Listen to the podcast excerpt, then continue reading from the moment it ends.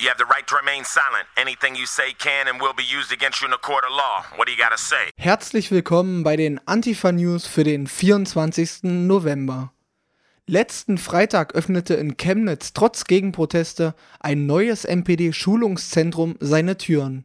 Der neu gewählte NPD-Bundesvorsitzende Holger Apfel will dort auch ein Bürgerbüro unterbringen. Was daraus wird, bleibt abzuwarten. Vergangenen Dienstag wurde in Moskau, wie Interfax berichtet, am helllichten Tag der 20-jährige Nigeranier Akshentov Anufesh offenbar von militanten Nationalistinnen ermordet. Er starb durch zahlreiche Messerstiche. Aufgrund der schweren Verletzungen geht die Polizei von rassistischen Motiven aus und hat die Ermittlungen wegen Mordes aufgenommen. In Großmolzahn nahe Lübeck setzt sich der Bürgermeister dafür ein, dass Mitglieder der Freiwilligen Feuerwehr nicht mehr die rechte Marke Thorsteiner tragen. Feuerwehrchef Danny Strauch sieht darin kein Problem. Er selbst trage gerne Thorsteiner. Momentan läuft alles auf einen Gerichtsstreit heraus, da beide Personen keine Kompromisse eingehen wollen.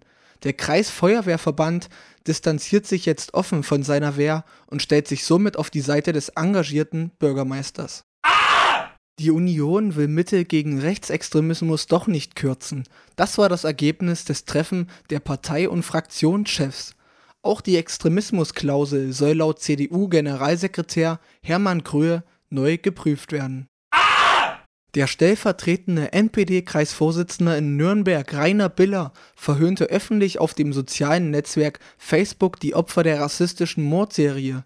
So veröffentlichte er ein Foto des Imbestandes in der Nürnberger Scharrerstraße, dessen Besitzer im Rahmen der neonazistischen Mordserie ermordet wurde. Darunter schrieb er den Kommentar Tod dem Döner, es lebe die Nürnberger Bratwurst.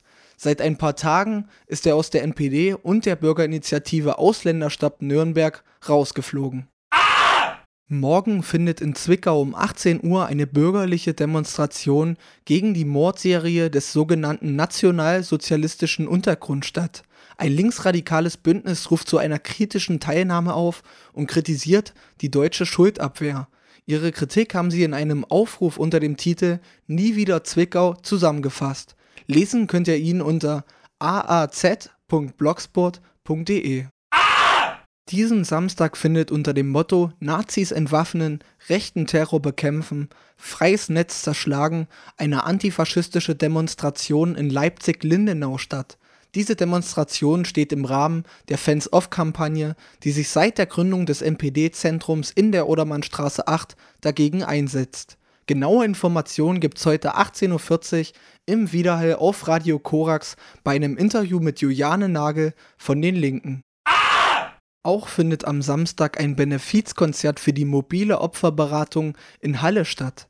In der Ludwigstraße 37, besser bekannt als VL, werden Bands wie Blanc aus Dessau und The Sleeper aus Leipzig spielen. 22 Uhr geht's dann schon los. Die Aufregung über die fehlgeschlagene Verfolgung der Verfolger tutet ins falsche Horn. Die Existenz des Narzissmus ist der Terror, meint jedenfalls Felix Riedel, dessen Artikel aus dem Blog nicht Identisches im Folgenden bei den Antifa News aufgenommen wird. Es gibt eine Phrase, die nahezu auswendig gelernt wird, nämlich dass Faschismus keine Meinung sei, sondern ein Verbrechen, eine Phrase, die ziemlich hohl ist. Denn nicht wird gesagt, was Faschismus sei und was das Verbrechen. Es wird an gesundes Rechtsbewusstsein appelliert und genau das wird auch verraten. Denn der Faschismus ist Meinung, deren Existenz Terror ausübt, seine Praxis die Vernichtung. Nun wird in den letzten Wochen immer wieder von Terror gesprochen. Doch wer das Aufblühen der schon immer von Gewalt begleiteten völkischen Zornzonen, gerade im Osten Deutschlands, über Jahrzehnte mit ruhiger Miene anzuschauen vermochte, hat der ein Recht, jetzt von Terror zu sprechen? Mindestens 182 Menschen wurden von deutschen Neonazis ermordet seit 1990. Dabei ist die Existenz des Narzissmus ein gesellschaftliches und kein polizeiliches Problem. Auch wenn es sein mag, dass verschiedene Institutionen, vor allem jetzt der Verfassungsschutz, versagt haben bei der Verfolgung der konkreten Morde. Dass die deutsche Gesellschaft sich darüber nun auf einmal so plötzlich empört, ist vor allem eins Schuldprojektion.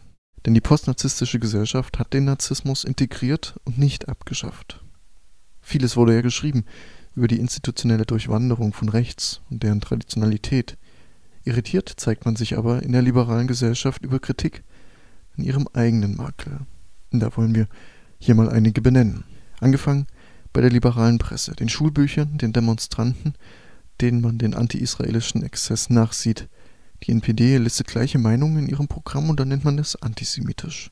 Die Zeit, die Taz, die Süddeutsche, der Stern, ARD, ZDF, hin und wieder auch Arte bedienen diese Meinung nach Kräften und wo sie Kritik daran nicht ignorieren können, empören sie sich über die Aufweichung des Antisemitismusbegriffs, bemängeln jüdische Überempfindlichkeit und sogenannten Philosemitismus. Es gibt keinen Reflexionsprozess in diesen Medien, Kritik wird als liberaler Bonus eingereiht und neben die unabdingbaren empörten Hetzartikel gedruckt. Eine vernachlässigte Opfergruppe von Neonazis sind ja Obdachlose, also jene, die als sichtbarste Opfer befürchten müssen, nachts überfallen und unter hässlichen Schmerzen zu Tode gebracht zu werden. Obdachlose wurden aber bereits im Zuge der Fitmachung von zumeist CDU-regierten Innenstädten systematisch verfolgt. Sie wurden mit Bettelverboten belegt und verschoben. Es gibt seit den 90ern eigens zur Abschreckung von Obdachlosen entwickelte Bänke, die das Nächtigen auf diesen unmöglich machen. Und noch vor kurzem schloss ein Bürgermeister eine öffentliche Brücke mit Bauzäunen ab, damit dort niemand Schutz finden kann. Es ist diese widerwärtige Mentalität, die vom selben Holz ist wie jene, die aus Hass und Langeweile später auf wehrlose Schlafende einprügelt oder einsticht. Ebenso hegten bislang alle im Parlament befindlichen Parteien einen ausländerfeindlichen Konsens. Denn es kam nun mal ziemlich schlecht an, die eigentlich gebotene Aufnahme von mindestens einer Million Kriegsflüchtlinge zu fordern. Kriegsflüchtlinge aus dem subsaharischen Afrika. So bleiben sie in ihren kongolesischen Camps, wurden rekrutiert, von Epidemien hingerafft, im Wald von Hunger vernichtet und später massakriert, wo sie sich nicht selbst massakrierten. Dasselbe wiederholte sich in ja anderer Form in Darfur, in Somalia und in den arabischen Staaten. Niemals ist in Deutschland das denkbar, was eigentlich notwendig wäre, wenn es um Hilfsbedürftige geht anderer Nationen oder gar Hautfarben. Täglich werden Abschiebeflüge mit Roma und Afrikanern organisiert. Das heißt, dass die Infrastruktur zum Retten von Menschenleben eigentlich steht. Man müsste ihren Zweck und damit ihre Richtung nur umkehren. Doch danach sieht es nicht aus. Die deutsche Öffentlichkeit ist derzeit etwas schockiert über die Rechtsverletzung durch Neonazis. Und genau diese Öffentlichkeit sah und sieht mit lauen Gefühlen und rechtlich abgesichert Zehntausenden Schwarzen beim Ertrinken im Mittelmeer zu. Das ist kein Vergleich, sondern eine Kontinuität. Die aktuelle Flüchtlingspolitik ist ja bekanntermaßen die Belohnung der narzisstischen Brandsetzungen und Morde in Solingen, Mölln, Rostock und den ganzen anderen Orten. Denn lassen wir die Verkürzung gelten. Der Narzissmus tötet heute im Mittelmeer. Durch die Regierenden der bürgerlichen Parteien hindurch, die sich der Herausforderung, eine offene Gesellschaft zu schaffen, nie gestellt haben. Triftige Ausreden werden zum Mantra. Jeder müsse ja einsehen, dass eine Volkswirtschaft nicht unbegrenzt Einwanderer aufnehmen kann, und niemand oder wahlweise jeder wisse ja, wie sich solche Horden im Land benehmen würden. Das ist das Argument der Nazis, und es wird konsensual geteilt. Und es ist wahr.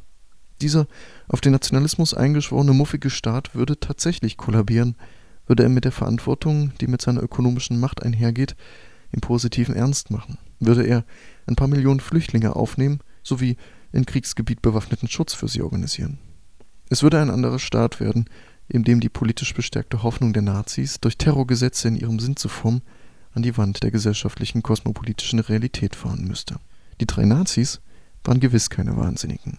Sie stuften die Möglichkeiten der Abschreckung und Umsetzung ihres wahnhaften Ressentiments ganz realistisch ein, gegen ihre Morde manchmal nun wieder vorgehen zu müssen.